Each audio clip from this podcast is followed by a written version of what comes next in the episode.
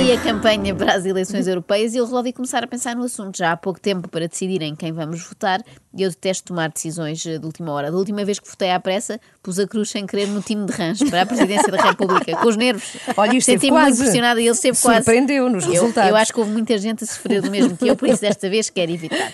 No fim de semana, ouvi António Costa a dizer isto. O PSD e o CDS continuam a insistir a apresentar como candidatos ao Parlamento Europeu candidatos que são muito engraçadinhos para debates na televisão.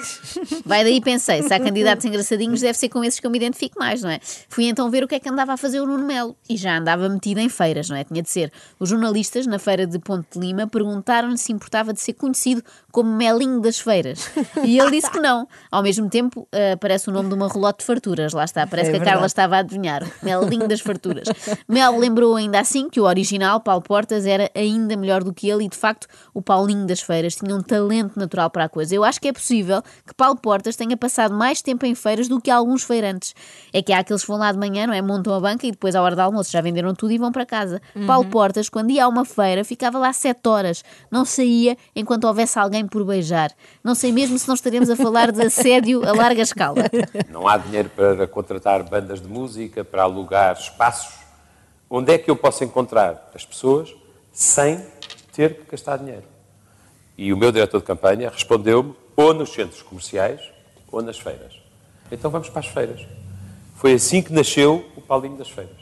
E assim nasceu uma lenda. Mas reparem, foi perigosa esta escolha, porque ele podia ter ficado conhecido como o Paulinho dos shoppings, não é? Se fosse Sim. para o centro comercial, era mais estranho. Bom, mas chega de portas, quem vive de passado são os museus, não é o que diz o povo? Acho que sim, não sei bem. Porque eu Não. não vou muito a feiras, é. não convivo muito. E a museus? Tenho que perguntar ao, a museus, vou mais, vou mais, vou mais. Tenho que perguntar ao Nuno Melo se ele diz isto ou não. Neste arranque de campanha, a Nuno Melo já mostrou a sua vasta experiência como eurodeputado. Os deputados têm uma componente do salário, do salário que é variável, é o per diem.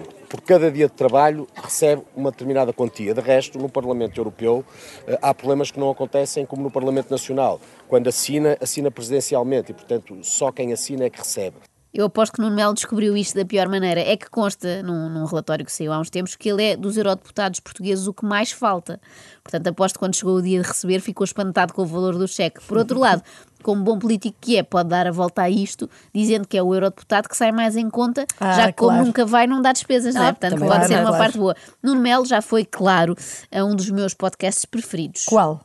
Qual é que havia de ser, Ana? Não A- sei. As dicas do Salgueiro, em que o PT Bruno Salgueiro fala com gente do fitness? Não sei. Bom, nesse caso só dava para convidar aquele deputado que fez capa da Men's Health, não é? O Duarte Pacheco. Por favor. Foi no podcast da Assunção, não foi? Claro, Carla. Obrigada pela perspicácia. Falta-nos alguém assim. Se isto fosse só com a Ana, estava tramada. Bom, eu não sei se Nuno Melo vai ser bem sucedido ou não nestas europeias, mas que já tem atitude de vencedor, isso tem. Nuno, antes de começarmos com as ideias, eu tenho aqui assim uma curiosidade, eh, porque nunca estive nessas funções na Europa, que é o que é que faz um eurodeputado no seu dia-a-dia em Bruxelas? Em Bruxelas ou em Estrasburgo, que também passa por Estrasburgo. Bom, um eurodeputado do CDS trabalha, os outros não sei. Porque o Parlamento Europeu tem esta particularidade. Pode-se fazer muito, pode não se fazer nada. São muitos, não é?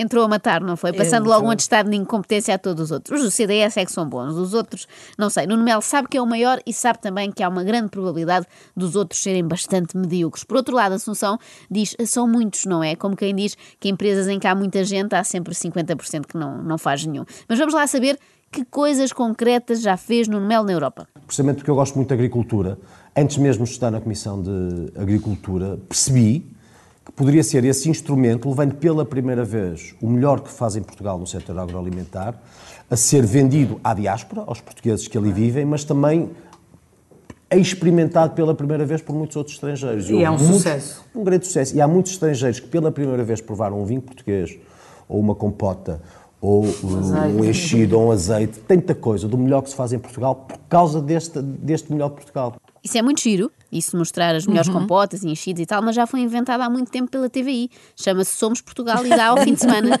E ainda tem o bónus de contar com atuações de todo o tipo de cantor Pimba Ah, de Série B. música, Sim, pois. sim. Como o Belito Campos com este Liga para o Belito. quiseres passada, agitar o agito, liga pro Belito, liga pro Belito, Belito. Isto ficar com isto na cabeça.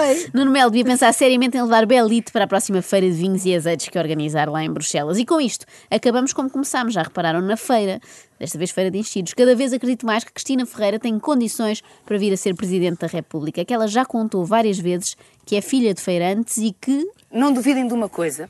Mesmo que eu um dia tenha que voltar à feira, eu sei ainda o lugar das estacas. Muito bem, muito bem. Oh, agora fiquei emocionada. Estou Estou arrepiada. Lá está, e já estão prontas para votar nela. É Claro. assim, ponham-se a pau, Eu ou com a estaca, As neste est- as caso. estacas não falham, é. lugar Quando dermos por nós, a casa da Cristina, não é na SIC, é no Palácio do Belém. Acorde com a Joana, a Ana e a Carla. Às três da manhã. Na Renascença.